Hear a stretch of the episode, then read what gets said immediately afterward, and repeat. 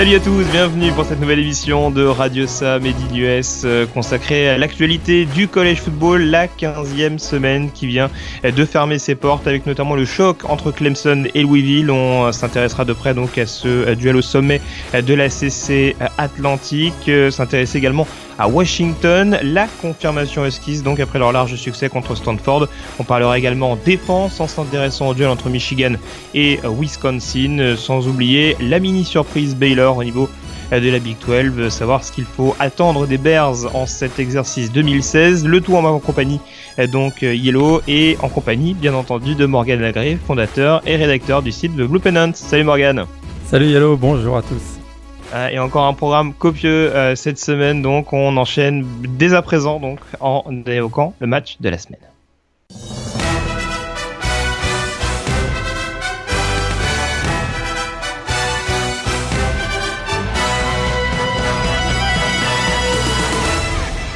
Le match de la semaine donc qui était prévu du côté de Death Valley entre le numéro 5 euh, Clemson et le numéro 3 euh, Louisville. Euh, tu vraiment euh, indécise presque après la démonstration qu'avait qu'avait Louisville il y a quelques semaines de ça contre Florida State, une large victoire 63-20. On, était en droit Morgan de s'interroger sur sur les chances de Louisville de s'imposer sur le terrain de Tigers qu'on avait vu pas très bon en début de saison contre Troy et beaucoup mieux euh, la semaine passée que du côté de, Georgia Tech. Et pour le coup, bah, c'est pas forcément passé très loin pour, euh, pour les Cardinals. Ouais, c'est, c'est pas passé très loin pour les Cardinals et finalement, euh, plus que la victoire face à Florida State il y a, il y a deux semaines, bah, moi c'est leur performance dans ce match-là face à Clemson qui m'a vraiment impressionné. Euh, c'est une équipe qui aurait pu sombrer à partir du moment où euh, ils ont été menés de 18 points en première mi-temps. Et finalement, ils ont repris d'un formidable comeback. Ils ont notamment d'un 26-0 infligé dans le troisième quart-temps et en, début de quatrième quart-temps. Mais ils sont, ils sont restés vraiment tout tout proche des champions de conférence ACC en titre. Et comme tu l'as dit, ils passent tout près finalement d'une victoire qui aurait été pour eux un élément qui aurait fait encore plus euh, de, des Cardinals un, candidat au, titre de champion cette année. Euh, vraiment, en tout cas, ce, choc entre euh, de conférence ACC entre ces deux équipes classées en top 5 finalement ben, avait été étiqueté un petit peu match de l'année. Euh, il faut avouer que ce type de, match euh, ces derniers temps, ces dernières années, ont régulièrement pas été au niveau du buzz qui ça a suscité. Bah là, on n'a pas été déçus. Hein. 1000, 1075 yards offensifs combinés, 8 turnovers, une fin de match épique. Euh, vraiment un, spectacle exceptionnel. Puis d'ailleurs, les gens étaient au rendez-vous puisque ça a été la, deuxième plus grosse audience TV cette année derrière le, le, le, formidable match entre Texas et Notre-Dame du de la fête du de du, du premier lundi de, de la saison. Alors justement, ce 26-0, t'en parlais il y, a, il y a quelques secondes, donc euh, infligé donc euh, par par Louisville, donc qui était mené 28-10 et qui s'est retrouvé donc euh, devant le score à, à 36-28. On avait l'impression que très clairement Clemson avait pris un coup derrière la tête. Est-ce que ce qui les sauve, c'est pas ce retour de coup de pied d'Artavis Scott qui les met quasiment tout de suite dans, dans le bain alors qu'ils sont menés de, de 8 points à ce moment-là? Bah, Très clairement, très clairement là, ils étaient vraiment au bord du chaos euh, à partir du moment où euh, Jair Alexander a intercepté pour la troisième fois euh, Deshaun Watson. Ça a été suivi d'ailleurs du deuxième TD au sol de, Lamar Jackson. Très clairement à ce moment-là, on pense, tout le monde pense que le match a définitivement, basculé dans le camp de Louisville. Et tu l'as dit, le, kick-off suivant, c'est indiscutablement le tournant de cette rencontre, puisque sur le kick-off suivant, euh, un, return de 77 yards donc de Artavis Scott qui est suivi immédiatement d'ailleurs d'une passe de 20 yards pour Mike Williams. Finalement, euh, Clemson n'a pas le temps de gamberger, il se retrouve euh, à revenir à, deux points seulement, 36-34. Donc très clairement, ça a été le tournant. Et puis derrière, la défense s'est mise au diapason de, de, Clemson. Ils ont parfaitement réussi à, à, stopper Louisville et sur le drive suivant. encore un énorme drive de Dishon Watson qui clairement c'est son, son drive signature de ce match-là. Euh, de plus de 80, 85 yards si je me trompe pas, euh, qui conclut par une passe vers Jordan Leggett, le Titan, qui, qui donne finalement la, victoire à Clemson. Je te rejoins complètement. Ce, il y a eu quelques, quelques tournants dans ce match-là, mais très clairement celui-là a définitivement euh, scellé la victoire de, de, Clemson. On a tout de suite senti que, que sur ce coup-là, alors qu'il pensait avoir donné le, le, le cut de la victoire finalement sur ce touchdown de Lamar Jackson, bah, derrière ils prennent un, un, TD sur retour de, de kick et ça, ça leur a fait très très mal. Alors justement, euh, on est bien obligé de s'arrêter outre la performance collective des deux équipes, de s'intéresser sur les prestations individuelles de Dishon Watson et de Lamar Jackson, qui sont euh, deux des quarterbacks les plus cotés cette saison, si ce n'est les deux plus cotés. Euh, alors Dishon Watson, on va rappeler les statistiques, donc il finit à 306 yards à la passe, 5 touchdowns, mais 3 interceptions. Euh, Lamar Jackson finit à 295 yards, un TD à la passe également et une interception. Je mets de côté les touchdowns à la course, même si Lamar Jackson finit quand même à 162 yards et, euh, et 2 TD au niveau du jeu au sol. très clairement, dans ce duel, qui a le plus marqué les esprits selon toi? Oh, c'est très très proche. Hein. C'est sûr que Dishon Watson, du fait de son drive de la victoire sur la fin, euh, bah, un petit avantage puisque Lamar Jackson a lui-même eu l'opportunité en, toute fin de rencontre de donner la victoire à Louville, mais euh, sur sa quatrième tentative, finalement une passe euh, un tout petit peu trop courte qui, qui finalement a, a créé un turnover en downs, donc redonner le ballon du côté de, Clemson. Donc l'avantage est probablement du côté de Dishon Watson, qui fait quand même 4, 4 turnovers dans ce match-là, notamment il y a eu une période totalement folle euh, dans le deuxième carton où il y a eu, je crois, si je ne me trompe pas, 5 turnovers en, moins de 4 minutes euh, partagés par les deux équipes.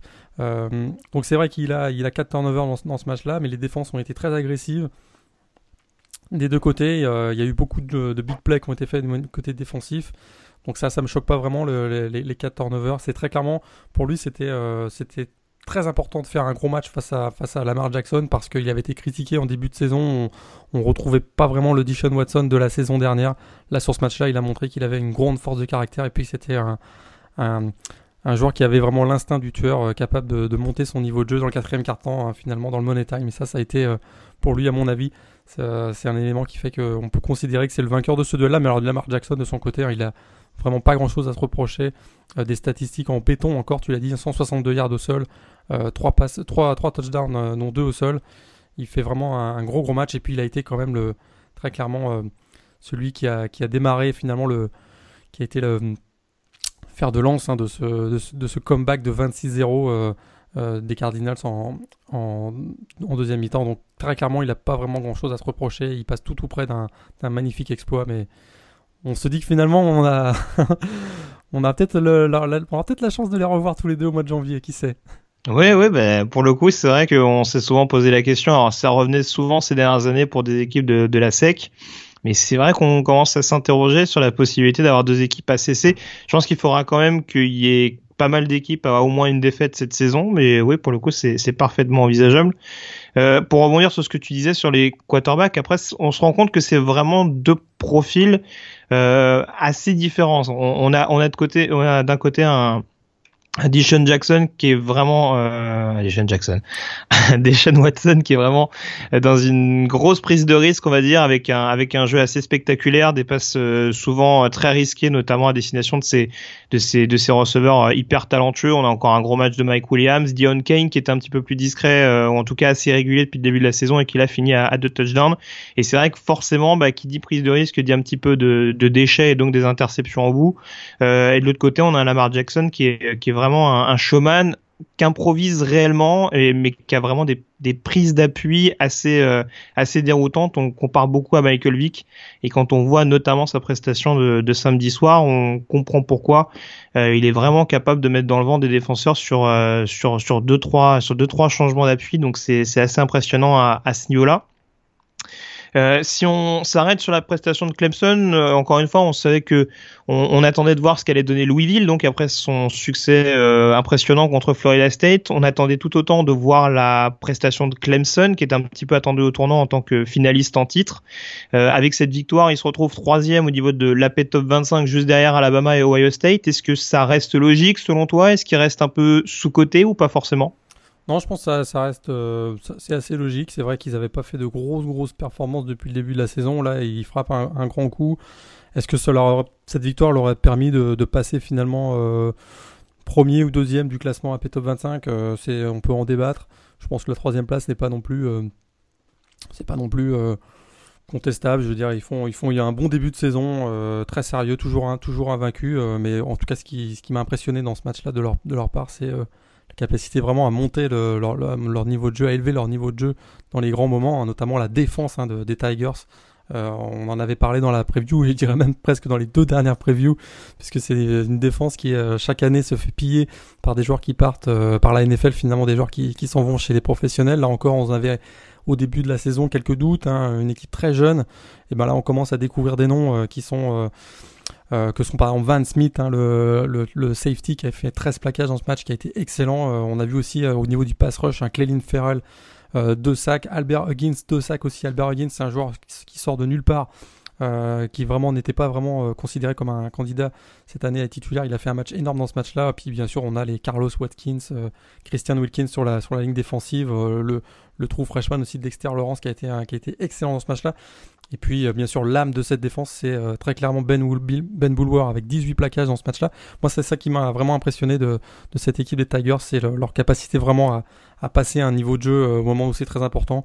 On, a vu que lors des premières semaines, c'était ils ont fait finalement le strict minimum pour s'assurer des victoires. Là, ils savaient que euh, le minimum ne suffirait pas, qu'il faudrait, qu'il faudrait, qu'il fallait absolument faire un grand combat face à Louisville et, ils l'ont fait. Je trouve que pour Clemson, c'est vraiment très encourageant. Euh, ils confirment leur statut de, de vrai candidat au titre. Certains commençaient à se demander si, euh, si Dishon Watson jouait pas un peu avec le frein à main. On sait qu'il va être probablement à la draft NFL en, un gros candidat. Ouais, au, au, printemps prochain, il va être il va être certainement donc à, draft NFL. On se dit est-ce qu'il joue pas finalement on évite, pour éviter les blessures? On voit qu'il court beaucoup moins cette année hein, que, que l'année passée. Est-ce qu'il cherche pas à éviter les, à éviter les chocs?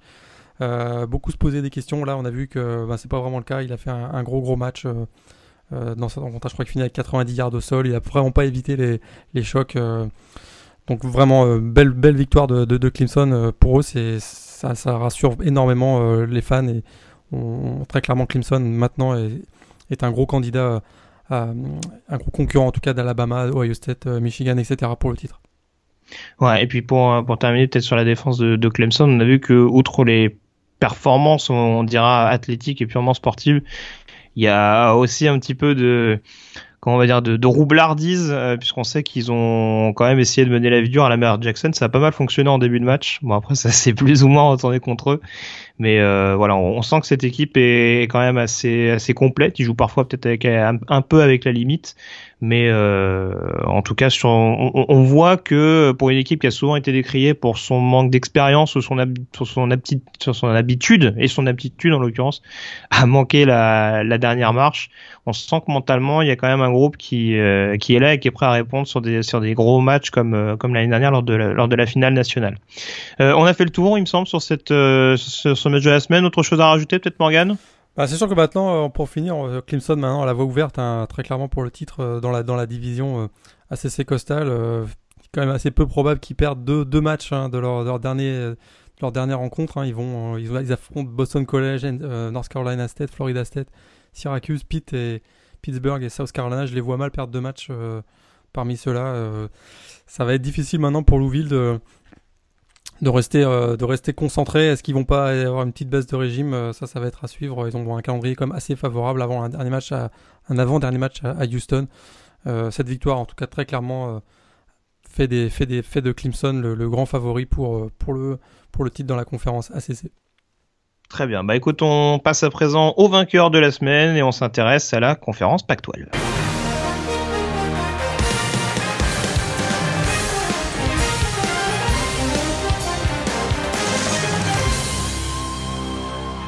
Et oui, puisqu'après le choc de samedi soir, on va s'intéresser à la confrontation euh, passionnante donc de la nuit de vendredi à samedi. Ça se déroulait donc du côté du Century Link Field euh, de euh, Seattle, là où Washington donc recevait Stanford et large victoire donc des Huskies 44 à 6. Peu de choses qui ont fonctionné du côté de Stanford. On peut clairement dire que c'est une victoire sans partage de la part des locaux.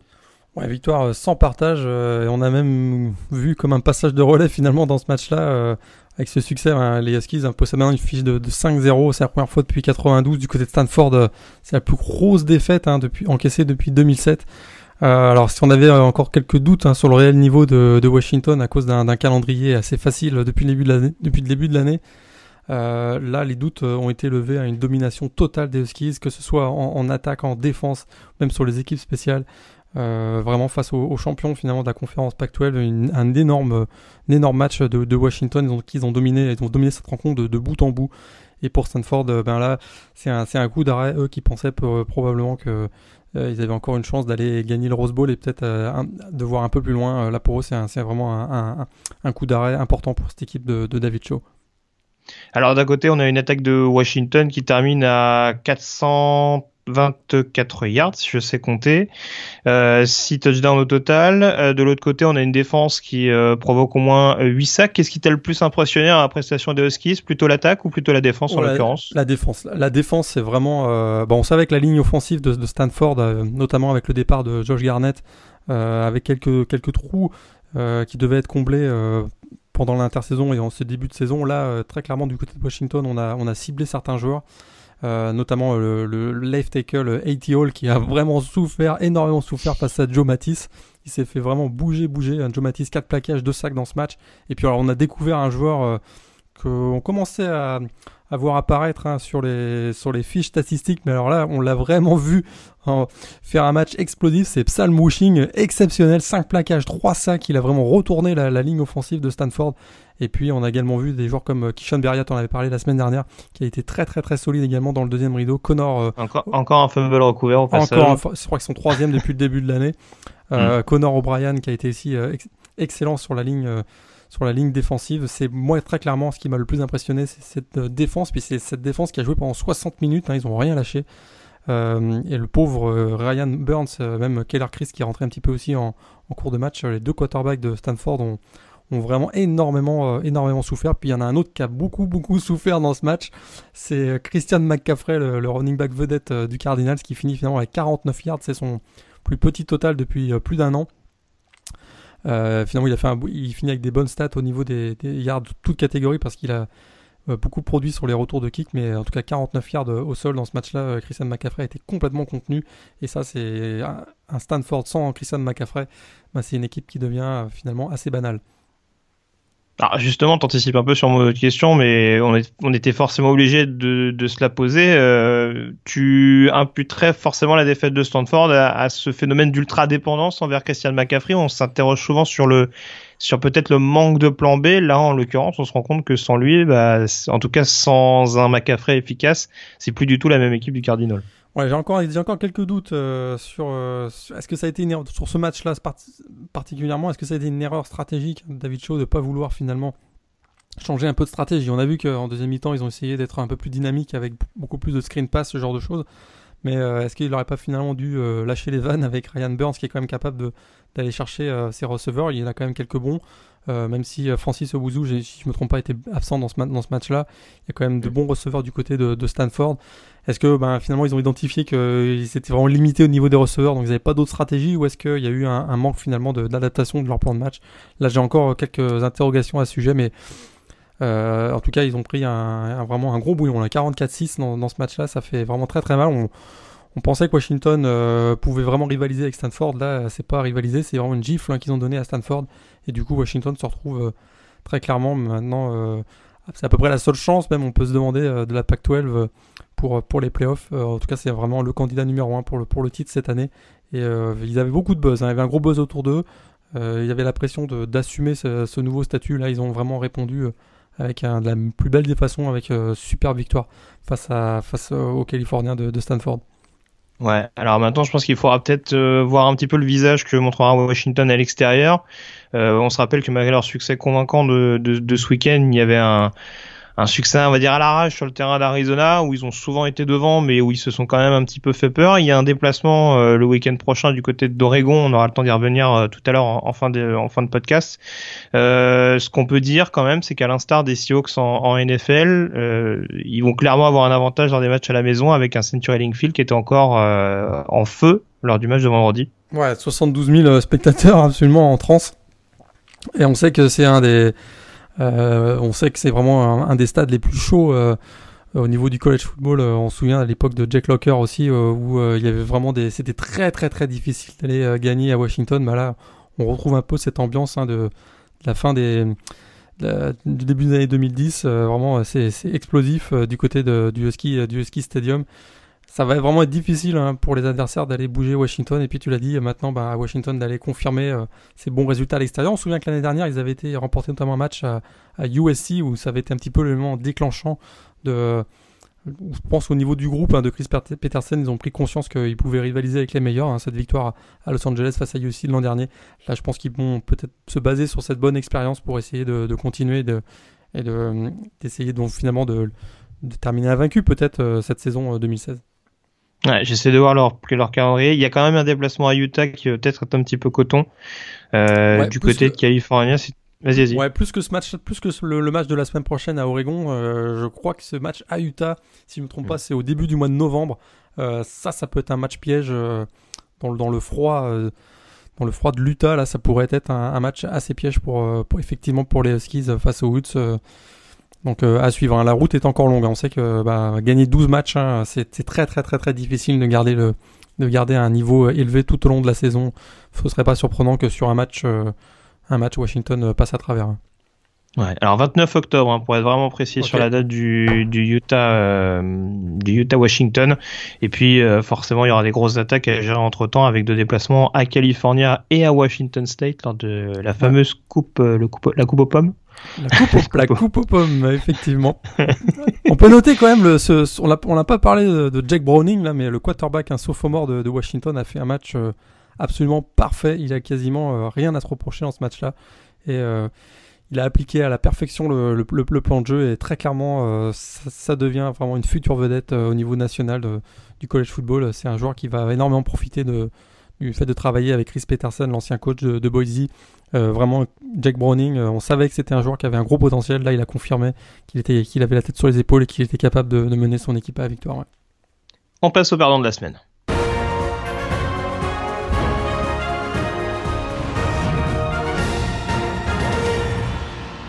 Le perdant de la semaine, alors c'est un petit peu sévère, mais alors pour le coup c'est dans un euh, match choc euh, de la semaine, mais ça reste quand même un perdant euh, dans l'optique des playoffs, c'est Wisconsin.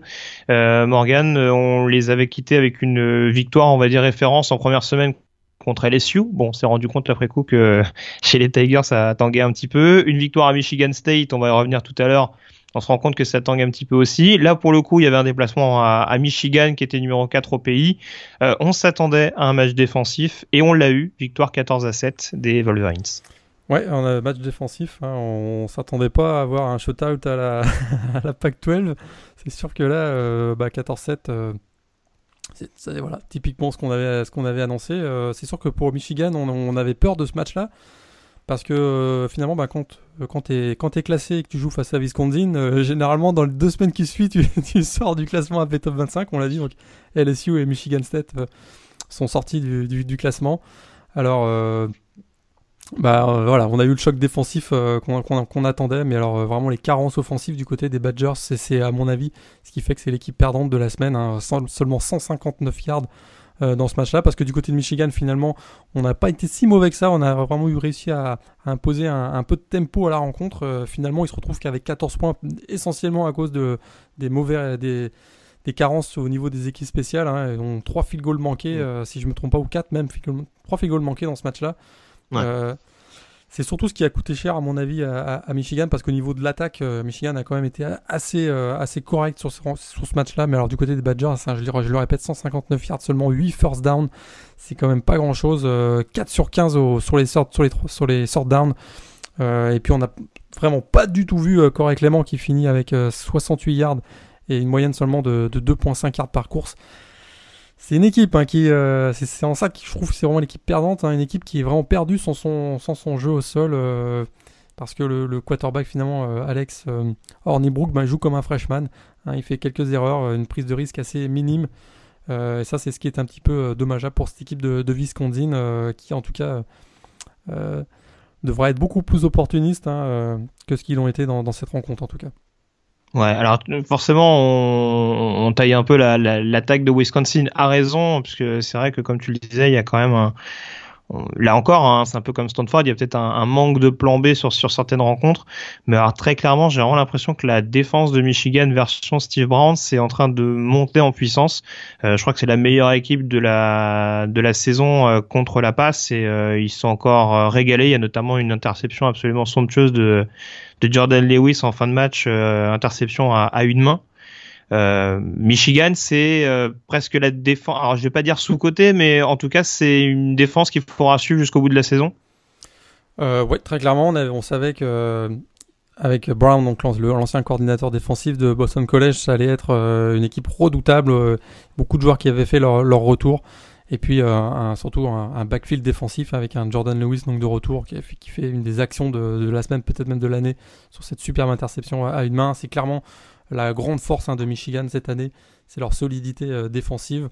Ils vont devoir trouver peut-être un développer un petit peu plus le, jeu de passe. On a vu quand même qu'avec euh, Wilton Spate, euh, il est capable d'aller chercher euh, en profondeur ses, receveurs, avec notamment sa passe de touchdown qui s'est avérée être la, passe de la victoire face pour Amara Darbo. C'est un joueur, un quarterback qui était capable quand même d'allonger un petit peu le, jeu. donc c'est une équipe qui se base avant tout sur le, sur jeu au sol, avec une grosse défense, ben, tout ce qu'il faut pour aller rivaliser avec Ohio State. Alors Michigan, en tout cas, ils avaient quand même la pression sur ce match-là parce que c'était un, c'était pour eux un gros test, hein, une défaite dans ce match-là, et puis euh, tout leur, leur, plan pour cette année tombait un petit peu à l'eau. Alors ils ont vraiment bien, bien, sont bien mis en place et ils ont fait un match euh, très, très, très sérieux euh, dans, ce, dans ce combat entre, entre les, les, deux grosses défenses de, de la division Big Ten Est. Ouais, il y, a une il y a une stat que j'aime bien quand même, c'est les moins 100, les, les, moins 100, les moins 46 yards pour les deux quarterbacks au sol ça en dit long sur la pression qu'ont subi euh, Wilton Spate et, euh, et Alex Hornibrook sur, sur, sur toute la rencontre. Je crois qu'il y a 4 sacs pour Michigan et, euh, et 2 sacs pour Wisconsin sur la rencontre, avant que ce soit l'inverse. Ouais, puis les Badgers, finalement, ils n'ont pas été, avec l'absence de Vince Beagle, hein, ils ont été quand même assez, mm. Assez, assez sérieux et vraiment une grosse pression défensive avec un joueur que j'aime beaucoup, un Jack Sichi, qui vraiment.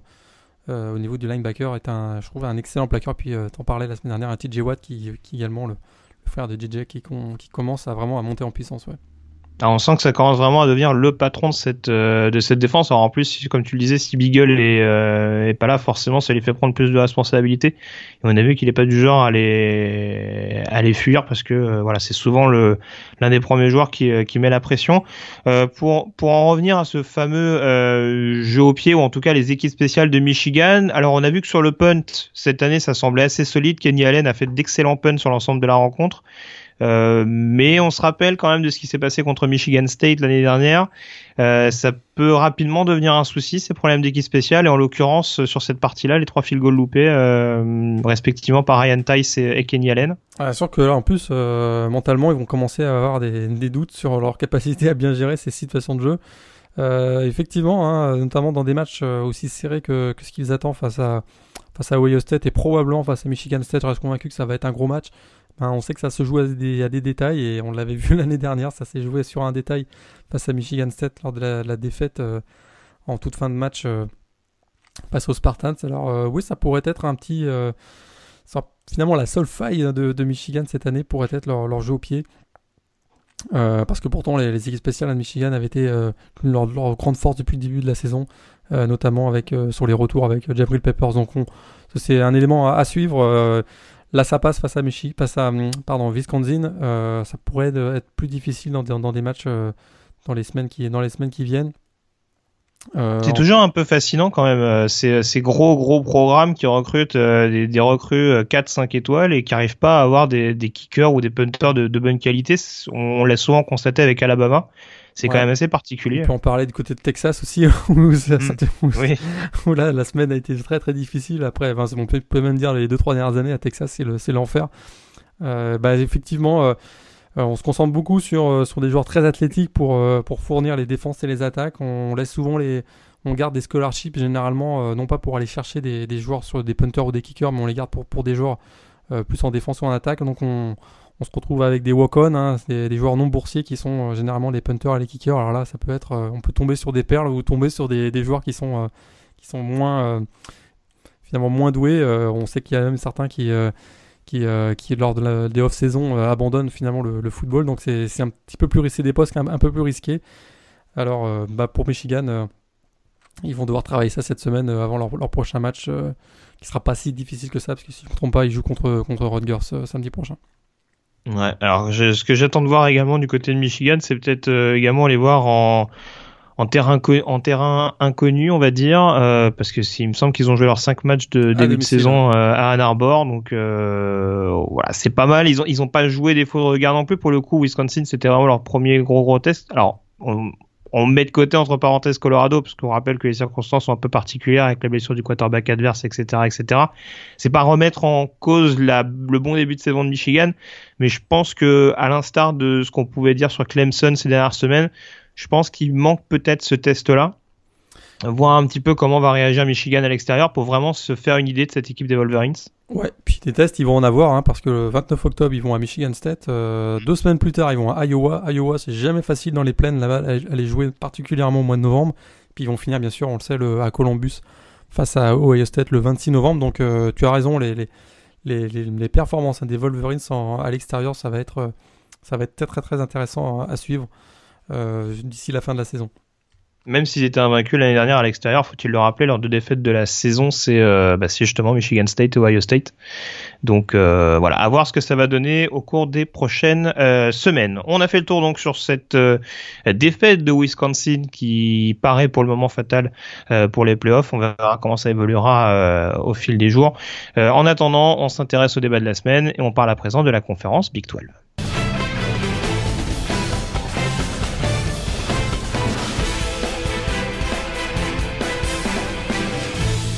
La conférence Big 12 toujours dominée euh, de manière assez surprenante ou pas par les, Baylor Bears. Euh, cinquième victoire en cinq matchs euh, pour l'équipe texane sur le terrain d'Iowa State, succès 45-42. ça a été assez compliqué d'ailleurs hein, pour les joueurs de, Grim, de Dim Grob qui ont été pas mal menés au score donc par cette équipe des, Cyclones. On, va y revenir en détail dans, quelques secondes.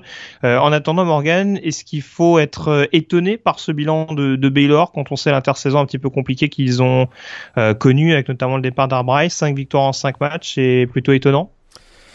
Euh, bon, c'est sûr que le, niveau de l'adversaire euh, fait que hein, SMU, Rice, etc. C'est fait qu'on savait qu'ils allaient bien démarrer, mais les deux dernières semaines, hein, face à Oklahoma State et donc Iowa State, ben, deux victoires.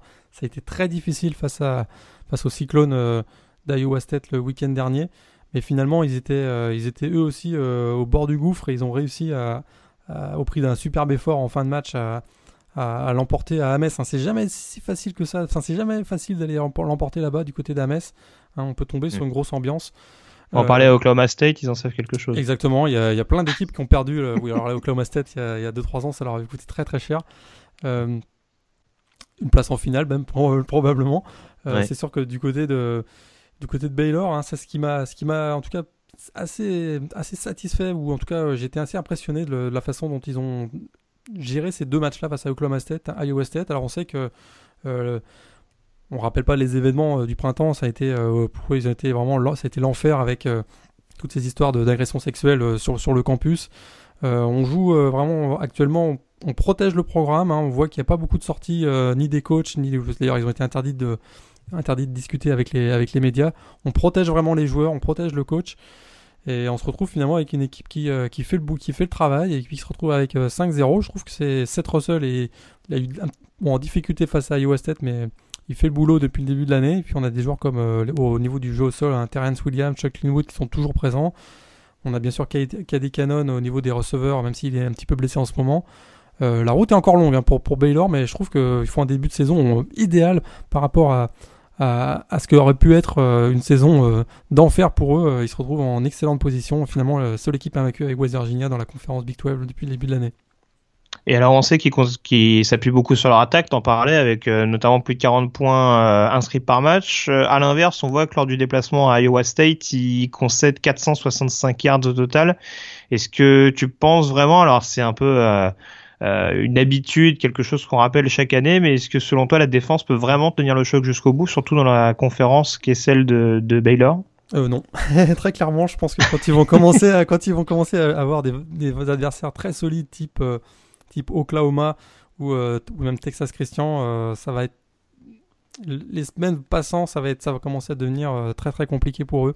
Pour eux, bon, il y a un joueur que, que j'aime bien en défense hein, au niveau des defensive backs, c'est Orion Stewart. Je pense que c'est un, c'est un, un, vrai leader, mais c'est à peu près tout ce qu'ils ont. Euh, il y a Travon Blanchard aussi au niveau du. Hmm. qui est bon, qui est euh, le nickelback, hein, un espèce de poste euh, un peu hybride entre linebacker et, cornerback du côté de, de la défense de, de Baylor. Un, joueur qui peut aussi avoir un, rôle de leader, mais ça va être très très très compliqué. si tu prends plus de 400 yards face à Iowa State, ça va. Bah derrière, ça va commencer à être, à être difficile pour les, dans les semaines qui viennent. je crois que c'est ça qui risque d'être difficile pour, pour Baylor c'est de maintenir euh, l'adversaire en, dessous des, 300, 350 yards. Et ça, je pense pas qu'ils aient la capacité de le faire parce que offensivement, on voit que c'est bon, ça reste solide. mais c'est un petit peu moins explosif que, les dernières années quand même. Alors, bon, pour l'instant, tout se passe bien. Je suis quand même pas super, super optimiste pour la, pour la fin de la saison pour cette équipe de, Baylor. Ouais, je te, rejoins. moi, je pense que ce qui coûte vraiment cher à Baylor, euh, défensivement surtout, alors on découvre pas encore une fois les, les failles défensives, mais ce qui les a encore plus plombés pendant l'intersaison, outre euh, ces, euh, ces, scandales d'agression sexuelle, c'est quand même ces soucis sur la ligne défensive. On attendait un, renouvellement, on va dire, après justement les départs de, Sean Ockman et d'Andrew Billings, entre autres. Et c'est vrai qu'hormis euh, hormis KJ Smith, on, a un petit peu de mal à, à, voir à côté des joueurs qui prennent le relais. Brian Nance était censé faire partie de cela, mais il me semble que euh, il me semble qu'il s'est blessé avant le début de la saison. Il y a aussi eu des joueurs qui ont été euh, qui ont été rendus inéligibles académiquement parlant. Donc euh, forcément, ça réduit un petit peu la marge de manœuvre et on a la sensation que sans vrai pass rush de la part des Texans, ça va être assez compliqué derrière pour le backfield défensif, malgré les joueurs dont on parlait, en l'occurrence euh, par exemple Stewart ou, Blanchard, de réussir à, faire le boulot. Euh, alors la semaine prochaine, il me semble euh, qu'ils jouent Kansas, c'est ça, euh, et après ils ont un déplacement du côté de Texas qui va être un peu plus coton, surtout que l'étau se resserre toujours un peu plus autour de Charlie Strong. Donc euh, à mon avis, ça peut être un, ça peut être un match dingue, ça peut être un match à la Texas Notre-Dame en première semaine, sait-on jamais. Mais euh, oui, je te, rejoins là-dessus. Je suis, je suis quand même un, petit peu sceptique. Euh, L'autre question qui entoure Baylor, justement, concernant ce bon début de saison, c'est aussi de savoir est-ce qu'il lui faut éventuellement prolonger l'intérim Jim Grubb? Je crois que ce sera pas le cas. Hein. De toute façon, il a, ça avait été annoncé.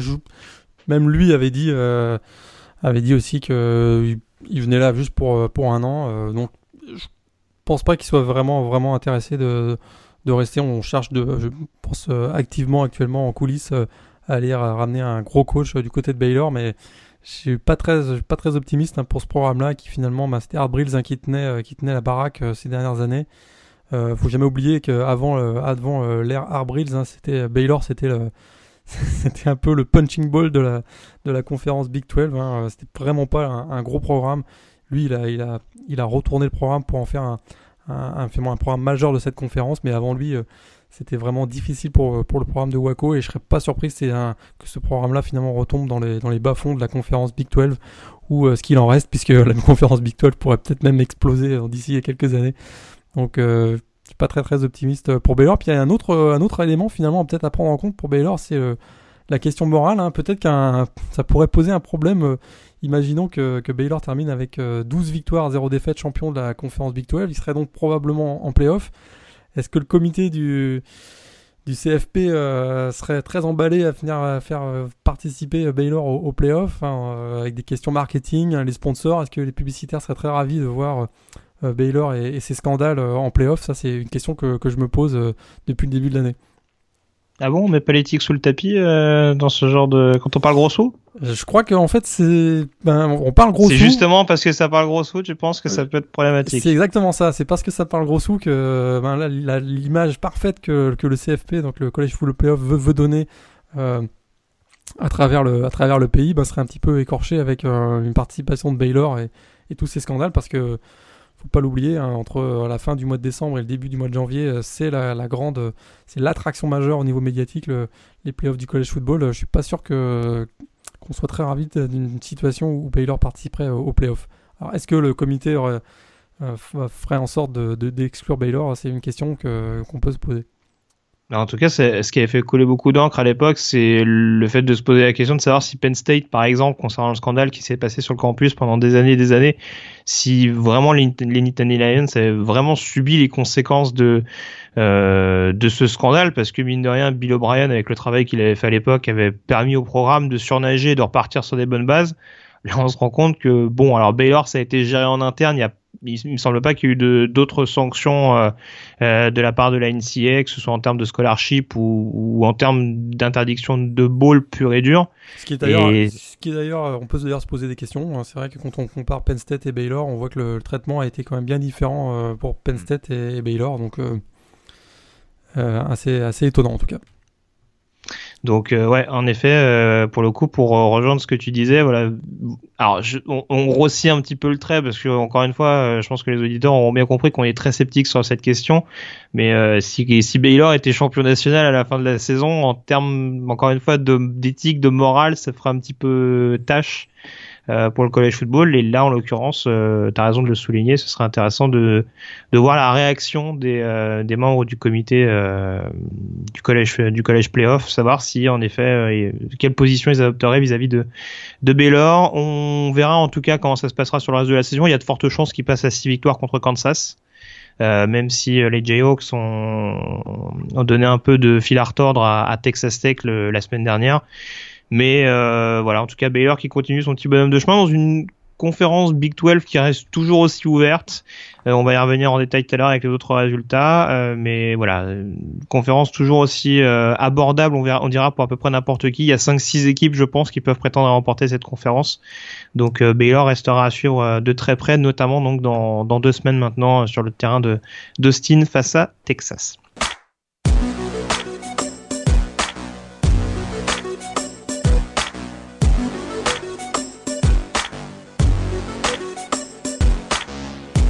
Les résultats donc de la semaine 5, on va passer rapidement sans doute Morgan sur la large victoire euh, d'Alabama, succès contre Kentucky. Ouais, 17e victoire d'affilée euh, pour le Crimson Tide, les champions en titre. Euh.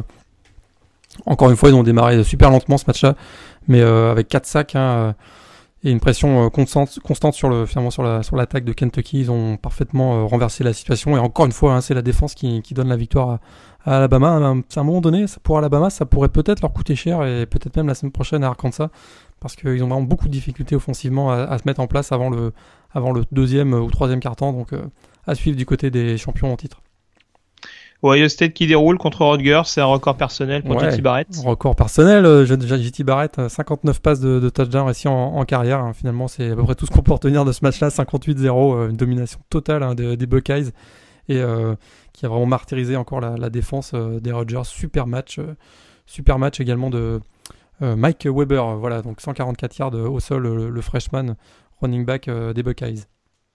Ouais, et 59 touchdowns pour JT Barrett, pour un joueur qui, on le rappelle, a joué la moitié de la saison l'année dernière sur le banc par rapport à, à l'imbroglio, on va dire, Cardell Jones. Bon, c'est pas mal, c'est pas mal. Euh, l'autre résultat, euh, bah forcément, l'autre résultat qu'il faut aborder, c'est euh, ce nouveau retournement de situation favorable à Tennessee, victoire des Volunteers sur le terrain de Georgia, 34 à 31. C'est complètement fou. On Tennessee toujours invaincu après avoir été mené 4 fois de 14 points depuis le début de la saison. C'est complètement, complètement hallucinant. C'est un peu les BYU de la conférence sec quand même. les BYU exactement. moi j'ai vraiment encore fin de match euh, complètement hallucinante. Il y en a eu plusieurs hein, pendant cette, fin de, pendant cette euh, semaine 5. Euh, Georgia qui pense avoir gagné finalement en réussissant une longue passe de, plus de 45 yards à 10 secondes de la fin. Jacobison donc, qui trouve le quarterback donc, des Bulldogs qui trouve Riley Ridley pour un TD donc, de 47 yards. On se dit que ça y est, c'est gagné. Georgia a réussi l'upset. Et. Bien non, parce que les volontaires sur le jeu suivant, alors il y a eu des pénalités, hein. il y a très, beaucoup d'indiscipline du côté de Georgia, ce qui fait qu'on redonne le ballon finalement à, Tennessee, euh, quasiment au milieu du terrain. Et puis là, une passe Ave Maria réussie par Joshua Dobbs euh, pour euh, le fameux Jawan Jennings, et ce qui marque finalement le, touchdown de la victoire complètement hallucinant. le coach aussi des Volunteers qui, qui font l'arme, qui se dit qu'il a encore passé tout près de la, une défaite qui aurait été très très très dommageable pour, pour Tennessee dans ce match-là, alors qu'ils viennent de justement de battre Florida la semaine dernière dans la division Est de la SEC. Et alors, tant qu'on parle de fin de match complètement dingue, euh, North Carolina qui pour la deuxième semaine de suite s'impose euh, à la dernière seconde, victoire contre Florida State 37 à 35. Ouais, 37-35, ils avaient déjà fait le coup hein, la semaine dernière face à Pittsburgh avec un, touchdown à euh, la dernière seconde, une passe donc de Mitch Robesky pour, pour Bug Howard cette, cette semaine. C'est un autre scénario, ils ont mené très longtemps au score hein, dans, cette, dans, cette, dans ce match-là, 21-0 puis 28-14. Euh, dans le troisième carton. Il y a eu un, fantastique comeback hein, de, des Seminoles avec notamment euh, un, Dalvin Cook de feu encore dans, ce match-là. Euh, excellent aussi euh, André François. André François qui réussit, on pense, le, jeu du match en, plongeant dans l'embut pour donner l'avantage à Florida State. Mais finalement, sur le, sur le drive suivant, les Tar Heels se mettent en situation parfaite pour tenter un field goal de, 54 yards. Hein. c'est quand même une bonne distance, 54 yards. Et puis donc Nick, Wheeler, hein, un peu chambreur d'ailleurs, après avoir réussi son, son field goal, donne la victoire à, aux Tar qui, qui font tomber un Florida State pour la deuxième fois cette saison. Deux matchs de conférence ACC pour Florida State, deux défaites après le, le revers face à Louisville. Une saison bien difficile pour les Seminoles depuis le début de l'année.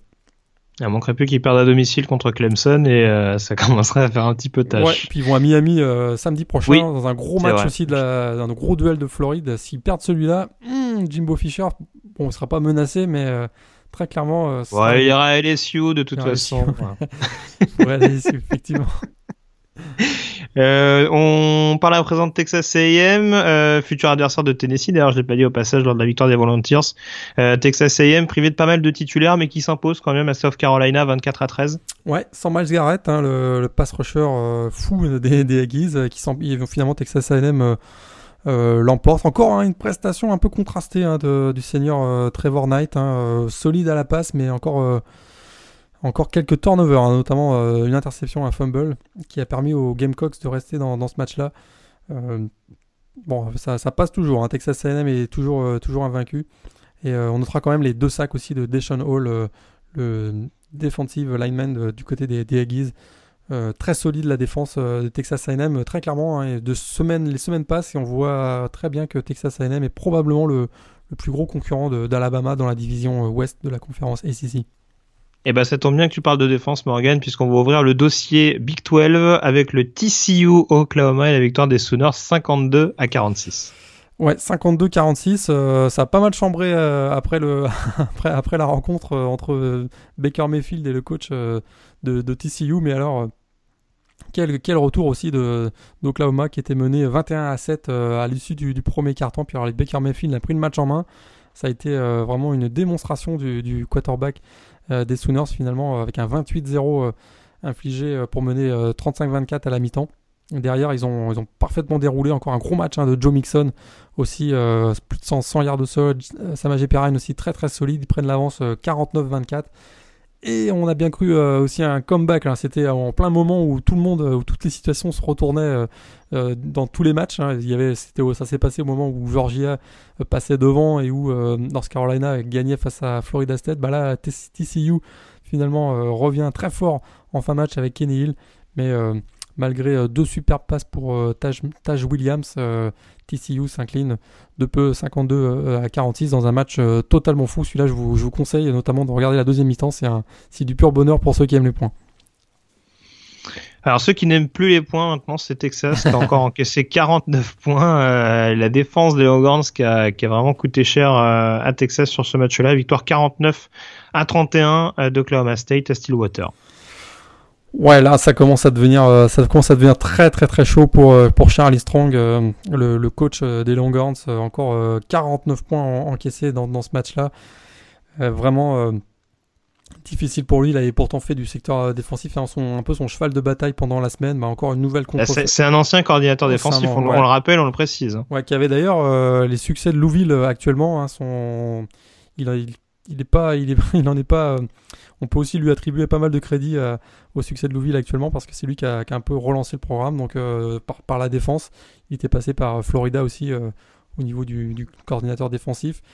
Bah là, il avait dit cette semaine hein, qu'il allait prendre ce secteur-là euh, sous son aile. Ben, ça n'a pas été une très grande réussite. 49 hein, points encore euh, encaissés.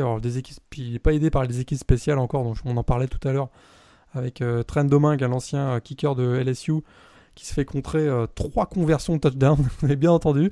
C'est quand même complètement. dont une qui a été remontée pour deux points d'ailleurs, avec une passe latérale magistrale. C'est difficile, on a l'impression que plus rien ne fonctionne depuis la victoire face à Notre-Dame en match d'ouverture. Et puis euh, très clairement, le, Red Rift Valley Showdown la semaine prochaine hein, face à Oklahoma, c'est peut-être la dernière chance pour, Charlie Strong. Euh, il vient d'avoir le support hein, de sa hiérarchie pour conserver son poste. On sait qu'il n'y a jamais plus, jamais pire nouvelle que d'avoir le support de sa hiérarchie. Généralement, on se fait virer dans les deux semaines qui suivent. Donc euh, là, je, me dis que ce match-là face à Oklahoma, ça pourrait être difficile. Face à Oklahoma, oui, ça pourrait être difficile. Alors face aux Cowboys, hein, ils, sont, tombés sur un Mason Rudolph de folie. Puis euh, Oklahoma State qui met fin finalement à 8 défaites consécutives face à Texas à domicile. Et ça, pour, pour Oklahoma State, ça les relance complètement après leur, leur défaite face à Baylor de la semaine dernière. Faudrait pas qu'il le garde en travers de la gorge celui-là parce que c'est vrai que mine de rien ils font une bonne saison et cette défaite contre les Chippewas à domicile, surtout quand on voit que les Chippewas se sont fait un peu étrier euh, lors du lors du derby de Michigan, euh, c'est ouais, c'est faudrait pas qu'il le regrette trop trop longtemps cette saison. Miami au niveau de la CC qui confirme toujours les attentes, ça gagne du côté de l'équipe de Mark Rich, de succès sur le terrain de Georgia Tech, 35 à 21. Ouais, c'est jamais évident de jouer face à la triple option de Georgia Tech, bah là ils ont parfaitement parfaitement tenu le coup. Euh, quatrième, euh, quatrième victoire cette saison en 2016. Euh, ils ont pris très rapidement l'avance, hein, 3 TD d'avance grâce à un super Brad Kaya encore, le quarterback junior qu'on va a hâte de voir face à la défense de Florida State samedi soir. Ben, Brad Kaya, il a vraiment tenu la baraque et encore une victoire presque facile, même surprenant d'ailleurs, une victoire facile de Miami face à face à Georgia Tech. Puis pour les Hurricanes, c'est en gros retour sous les projecteurs puisque c'est la première fois depuis 12 euh, ans qu'ils ont une fiche de 4-0 à la fin du, mois de septembre.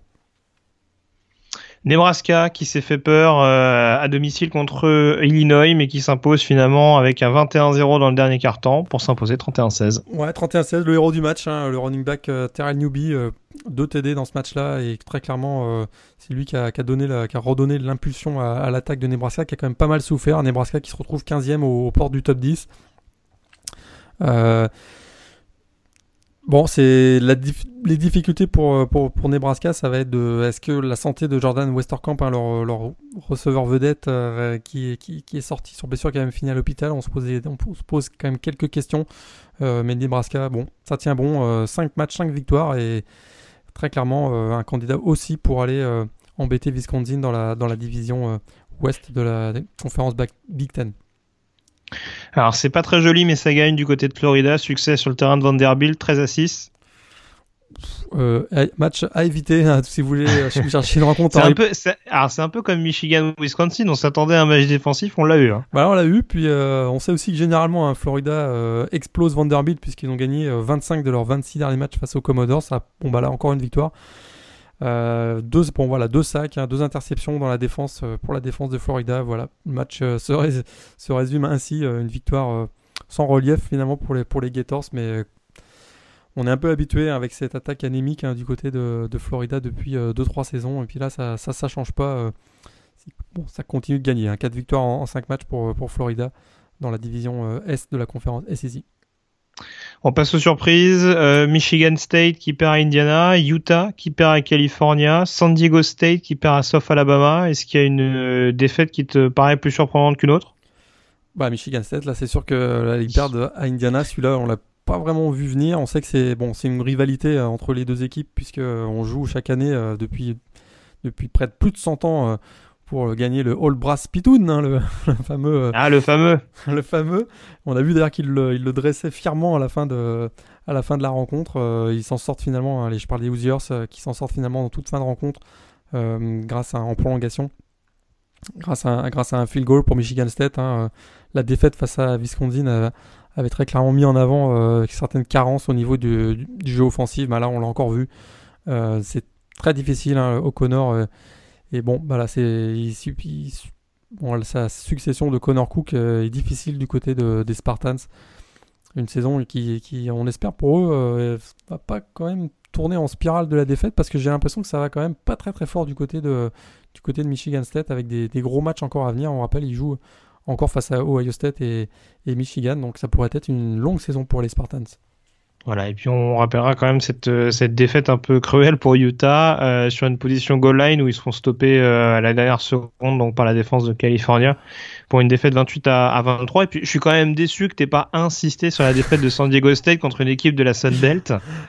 Je l'attendais celui-là, je, je, me le gardais, je me le gardais un petit, un petit. une, une, une, petite rouste hein, quand même, 42-24 je crois sur le terrain des Jaguars, c'est euh, c'est assez inattendu. Hein. Ouais, puis les Jaguars en plus qui jouaient euh, sans leur QB titulaire, euh, Dallas Davis qui est, qui est blessé, alors le backup Cole Garvin a fait encore un match énorme, 240 yards, 3 TD face à San Diego State, hein, qui était un petit peu, qui avait une hype, il y avait une hype autour des, des Aztecs pour éventuellement être euh, le représentant du groupe of five dans un bowl du Nouvel An, bah là très clairement euh, c'est terminé pour San Diego State.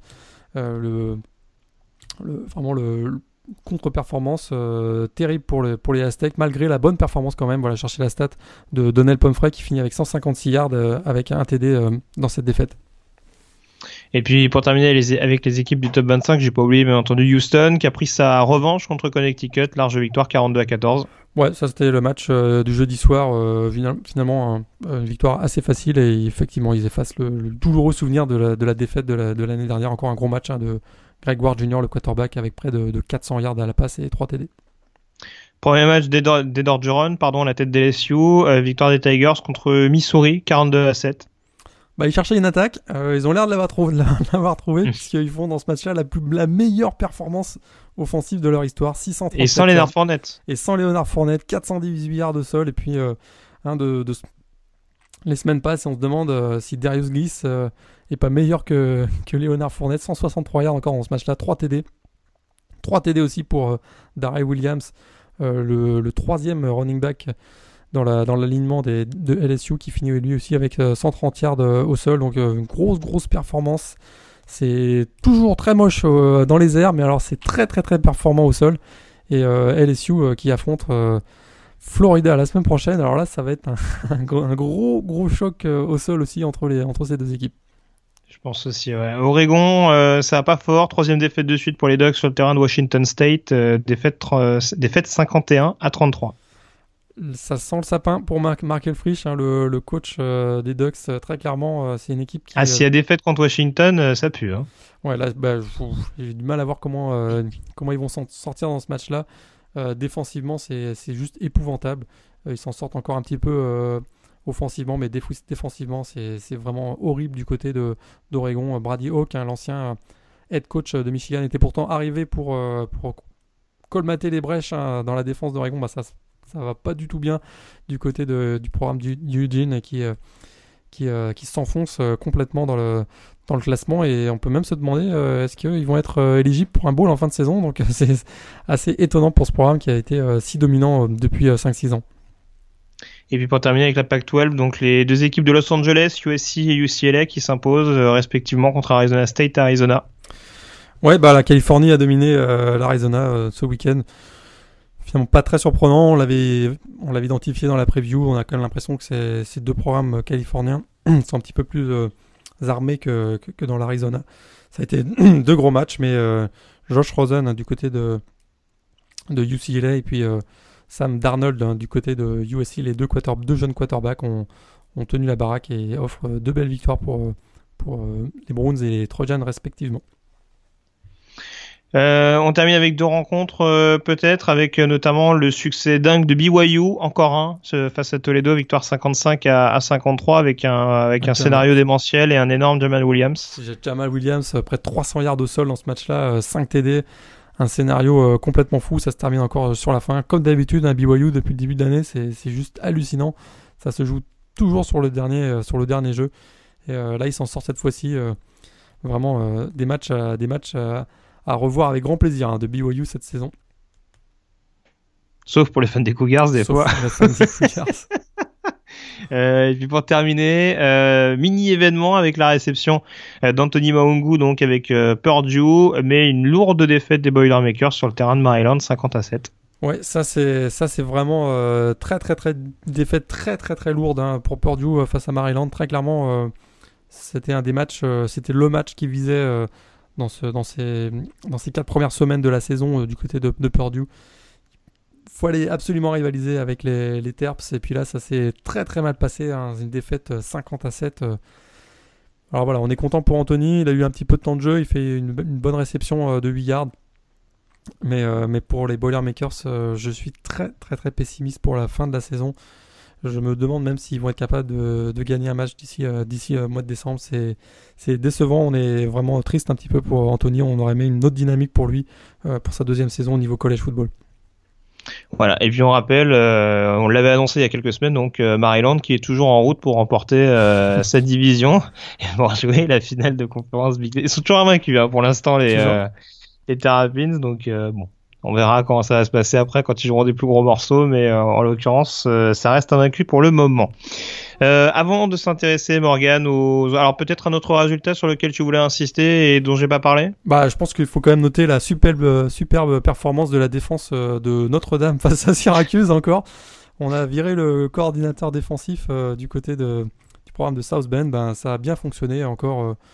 33 points accordés face à Syracuse. Alors, offensivement, ça a été un peu mieux dans un match complètement débile qui a démarré avec plus de 40 points, euh, je crois, dans les 5 premières minutes. Donc euh, si, vous aimez les points comme tout à l'heure, on disait, euh, là, vous, on vous conseille aussi le, le premier carton de ce match entre Notre-Dame et Syracuse. Notre-Dame qui rejoue la victoire, mais c'est encore très inquiétant pour la suite de la saison. T'as raison. Non, mais je voulais pas trop insister. Je sais que Van Gorder vient à peine de partir, donc voilà, je voulais pas te, rappeler ce souvenir un petit peu douloureux. Donc, mais tu as raison de le signaler. En tout cas, Notre-Dame qui met fin à une mauvaise série après deux défaites de suite, euh, notamment contre Michigan State et, euh, Duke la semaine euh, précédente. On a fait tour donc sur les résultats. On enchaîne à présent. Alors, avant de s'intéresser à la projection vers la semaine 6 et avant de faire nos petits pronostics, on évoque les questions de la semaine.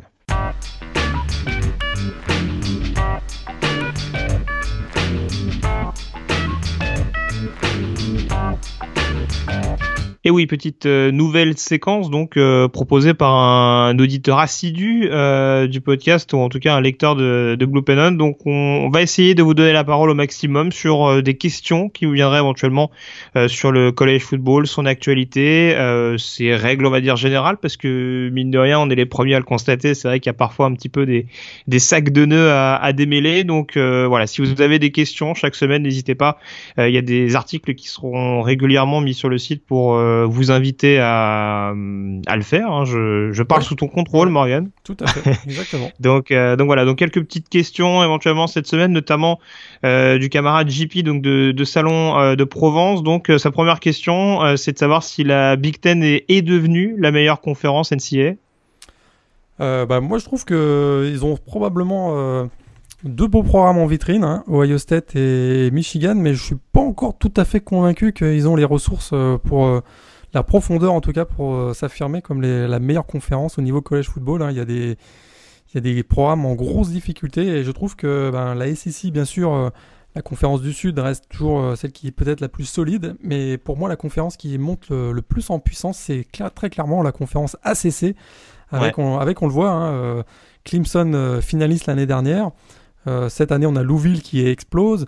On a Florida State qui reste un programme très très solide et puis on a d'autres programmes qui montent, euh, qui poussent derrière. On a bien sûr North Carolina, on en a parlé, qui a battu Florida State euh, cette semaine et puis Miami avec euh, coach Mark Richt, l'ancien de Georgia, qui également est en train de monter en puissance. Je trouve que l'ACC est peut-être actuellement la meilleure conférence au niveau national. Je ne sais pas ce que tu en penses.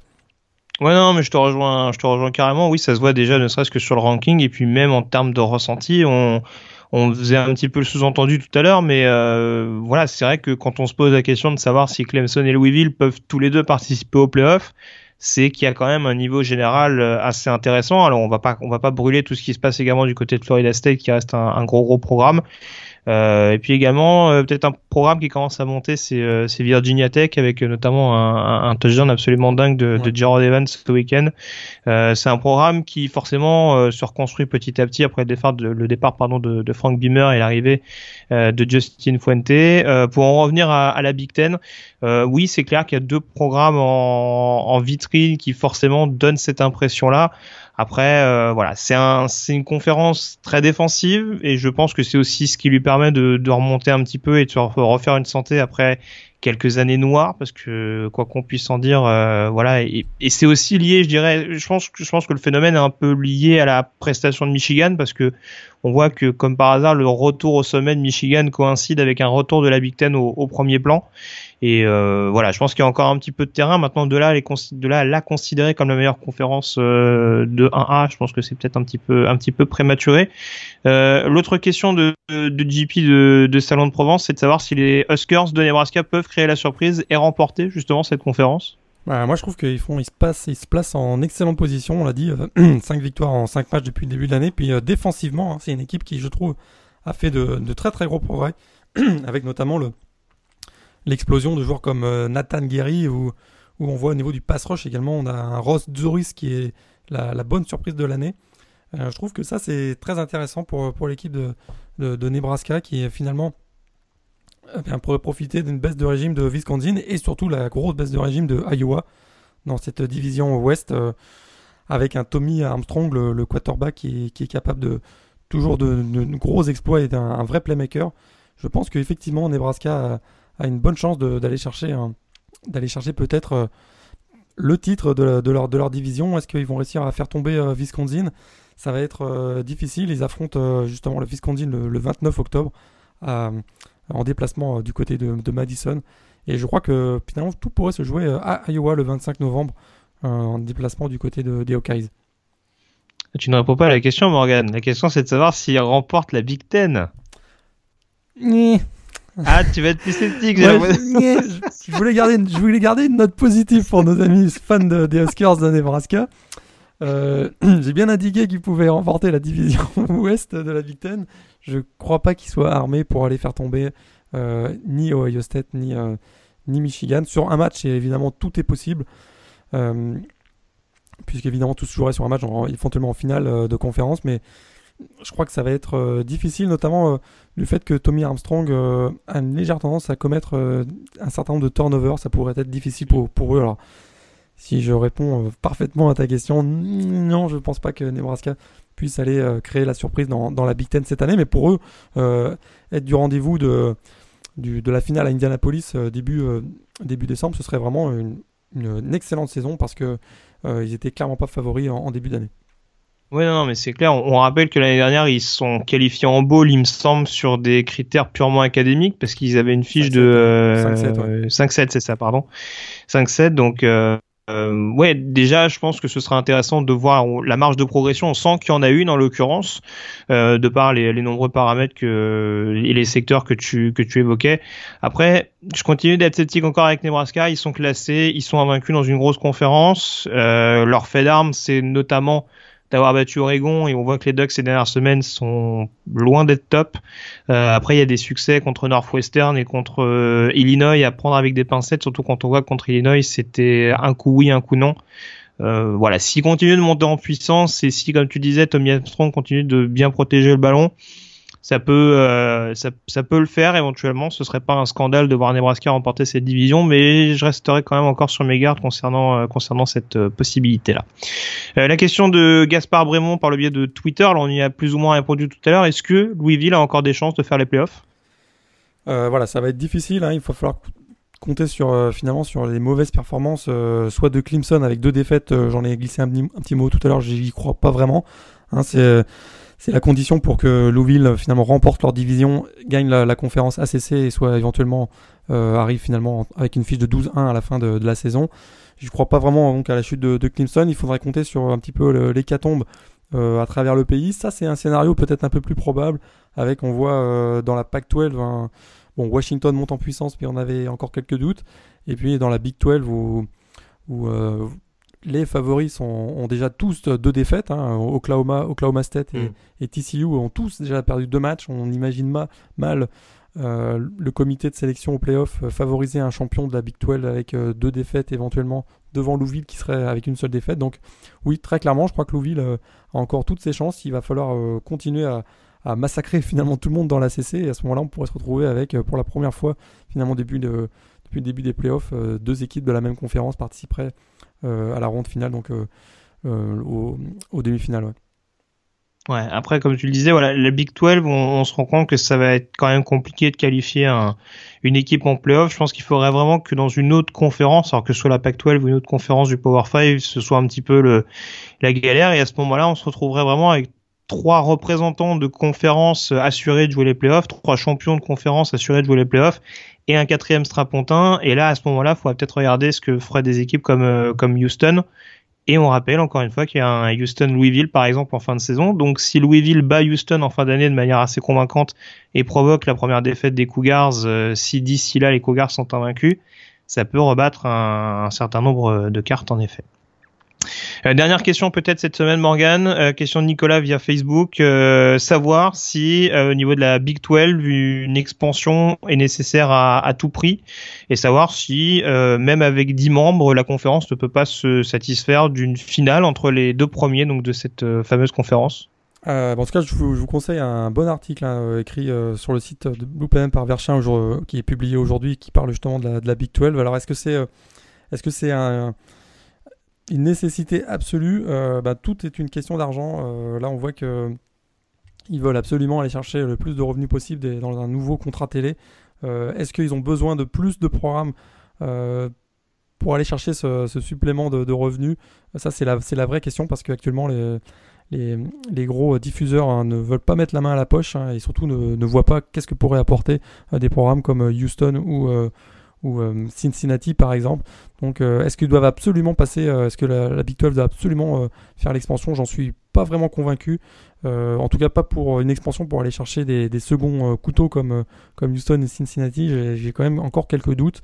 Et puis je suis pas le seul à les partager parce que du côté de Oklahoma, Texas, on est encore on se pose encore, euh, on est encore un peu sceptique. Alors, euh, euh, les règlements ont changé, donc désormais, avec bien qu'il soit une conférence de, 10 membres simplement, ils peuvent, ils peuvent très bien s'organiser à deux divisions de 5 et organiser une finale au mois de, au mois de hum, décembre. Et c'est ce qui pourrait d'ailleurs arriver à partir de la saison prochaine, puisque ils ont annoncé donc ils organiseront une finale dès l'année prochaine. le mode de, de fonctionnement n'a pas encore été annoncé, mais c'est l'expansion à tout prix euh, pour faire la finale de, conférence n'est pas, c'est pas nécessaire, non. Ouais. Après, après une, finale entre le numéro 1 et le numéro 2 de la saison régulière, ça aurait du sens. Après, ce qui retirerait peut-être un petit peu de cachet par rapport aux autres finales de conférence, c'est la, pour le coup, j'allais dire la forte probabilité, l'assurance d'avoir une, affiche qu'on a déjà vue en l'occurrence. Et c'est vrai que dans des conférences, que ce soit la SEC, la CC ou ce genre de conférences, euh, même avec certains croisements entre équipes de, de divisions différentes, on arrive quand même généralement à avoir des chocs un petit peu inédits sur l'année. Et c'est vrai, c'est ce qui retirait à mon sens un petit peu de cachet. Après, euh, la la formule serait pas forcément euh, euh, problématique. Par contre, euh, on pourrait se retrouver, par exemple, si les deux équipes d'Oklahoma terminaient numéro 1 et 2, on se retrouverait avec, avec des Bedlam Series fin novembre, voire même début décembre, pour se retrouver avec une redite quelques semaines plus tard. Voilà, c'est ce que je trouve, c'est ce que je trouve un peu problématique. Même une semaine plus tard, donc ce serait effectivement, c'est un, un, excellent point que, donc, euh, mais, mais sait-on jamais, ce sera peut-être la, la, formule qui sera retenue si en effet euh, la Big 12 ou en tout cas euh, certains de ses hauts représentants euh, commencent à faire marche arrière, marche arrière sur le sur ce processus-là. On passe à présent au, au classement et aux projections donc en vue de la sixième semaine. On vous rappelle une nouvelle fois que si vous avez une question à vous à nous poser, n'hésitez pas donc à passer par par le site The Blue Pennon, par la page Facebook du site ou encore par la page Twitter. Il y a plein de biais donc pour nous adresser vos questions semaine après semaine sur le fonctionnement. Il y avait une excellente autre question de la part de, Nicolas euh, de Facebook sur Facebook, donc euh, pour évoquer la situation de, de USC, savoir un petit peu ce qui cloche ces dernières années. On garde cette question de côté, on l'oublie pas, on essaiera d'en faire un une, un dossier, on va dire, plus important au cours des, des prochaines semaines, sans doute par le biais d'un débat de la semaine. Euh, J'allais te demander si tu étais d'accord avec ça, Morgan. On, en a un peu discuté en off, donc on va pas faire les faux, euh, les, les, les, faux accords, euh, les faux accords à l'antenne, mais euh, voilà, ce sera, ce sera, intéressant à aborder dans le, cadre d'un futur dossier. oui, c'est vrai que la situation commence à devenir un petit peu problématique du côté du SI qui a une fiche de 2-3 après, après 5 semaines, même s'ils ont eu un, calendrier un petit, peu, un petit peu compliqué. Les classements et les pronostics tout.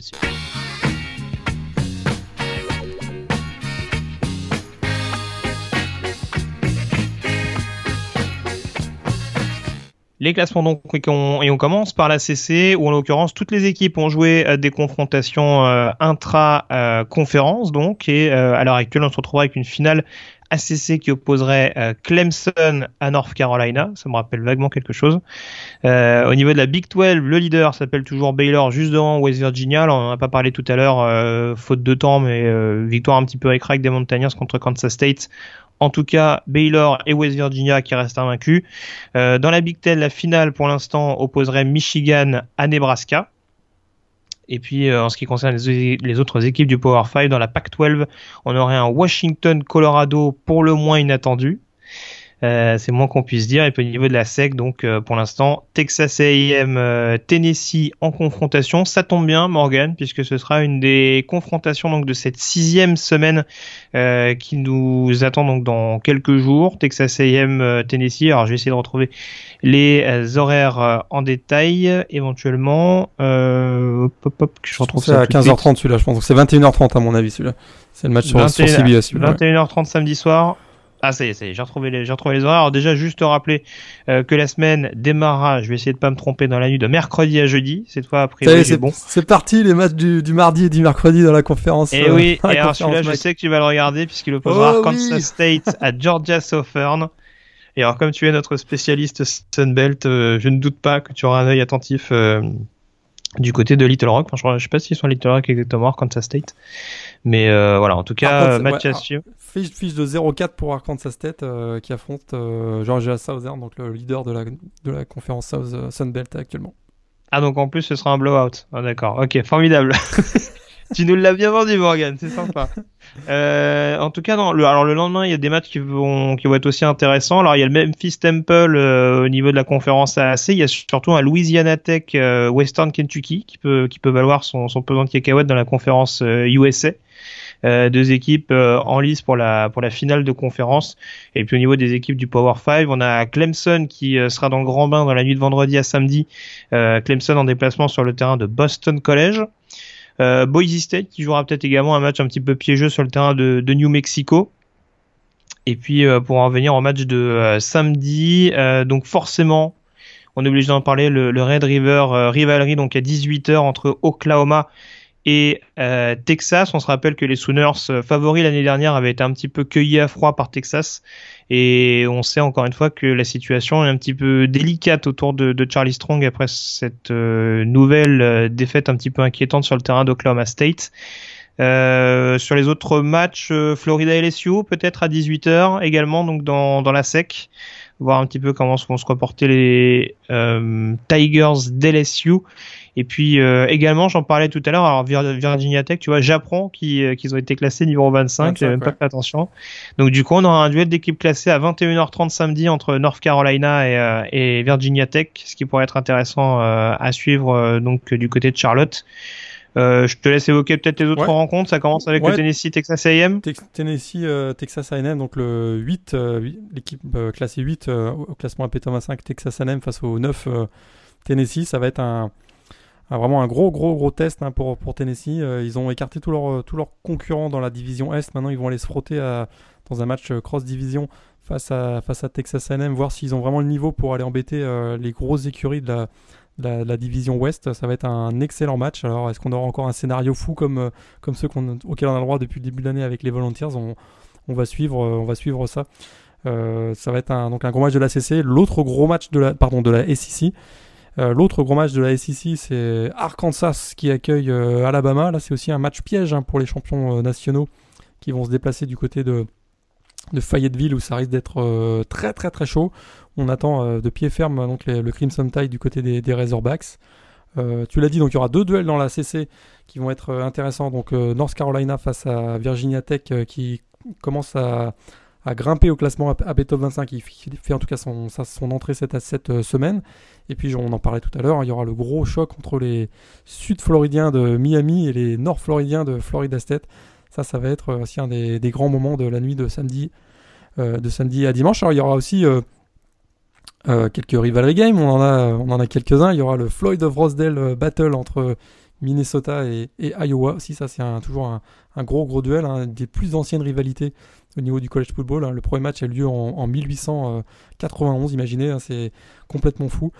Euh, et puis d'autres matchs, hein, il y aura, on l'a évoqué tout à l'heure, euh, notamment euh, Washington qui va à Oregon, les Huskies qui n'ont plus battu les Ducks depuis 2003, c'est leur vraie bête noire. là, cette année, on a l'impression qu'ils vont faire tomber, tomber leur bête noire dans ce match du côté de Eugene. Voilà, t'as pas oublié Colorado quand même. Colorado, euh, il y aura donc le fameux, le fameux match dont je parlais tout à l'heure, euh, donc parmi donc, les équipes euh, classées. Donc il y a donc Colorado numéro 21 qui, qui se déplace à USC. Colorado, c'est clairement l'équipe, l'équipe surprise de l'année. Hmm. Classé pour la première fois dans le top 25 depuis 2005. Ouais, alors là, ça fait une, éternité. Et on en parlait, hein, les, Et la semaine dernière, c'est vraiment, on a l'impression que cette saison, c'est un revival des, années 90 parce qu'on a Colorado qui est avec 4 victoires, une défaite. On a Nebraska qui est avec 5 victoires, 0 défaite. On a Miami qui est avec 4 victoires, 0 défaite. Hein, des trois programmes qui ont, qui ont un petit peu dominé le, début des années 90. Euh, pour les anciens, ça rappelle des, des, sacrés souvenirs. Et puis, ah, euh, tu, te sens, tu te sens plus jeune d'un coup. Hein. Ça fait quoi d'être devenu mineur Là, par contre, j'étais tout jeune à l'époque, mais c'est effectivement, c'est mes premières années de, de je suivais le, collège football, donc ça rappelle effectivement de, en souvient. Et puis du côté de Colorado, hein, euh, on sait qu'ils ont été privés donc de leur de leur quarterback. c'est faux, Ufao qui est, qui, est, qui est tombé sur blessure. Bah alors le, le redshirt freshman Steven Montez est peut-être encore meilleur. Euh, celui qui lui a succédé et vraiment Colorado c'est la, bonne la, vraie la vraie surprise de, la, de ce début de saison. Pas oublier la nouvelle victoire de Maryland sur le terrain de Penn State, hein, on rappelle. Hein, ils, vont, ils vont de nouveau épingler un adversaire dans leur, dans leur division pour, pour accéder à la finale de con. Donc euh, voilà, match piège plus sérieusement, match piège pour Maryland à 18h donc euh, du côté de la, de la Philadelphie, de la, Philadelphie, du côté de la Pennsylvanie. Voilà, on va y arriver. Euh, et puis voilà, je pense qu'on a fait à peu près le tour sur les différentes affiches. Peut-être les pronostics pour, pour terminer l'émission. Euh, match numéro 1, forcément, Oklahoma-Texas. Ou ça va être dur pour Texas. Euh, je crois qu'Oklahoma, vraiment, on veut prendre sa revanche sur l'année dernière, je dirais Oklahoma. c'est vrai que celui-là, il est compliqué.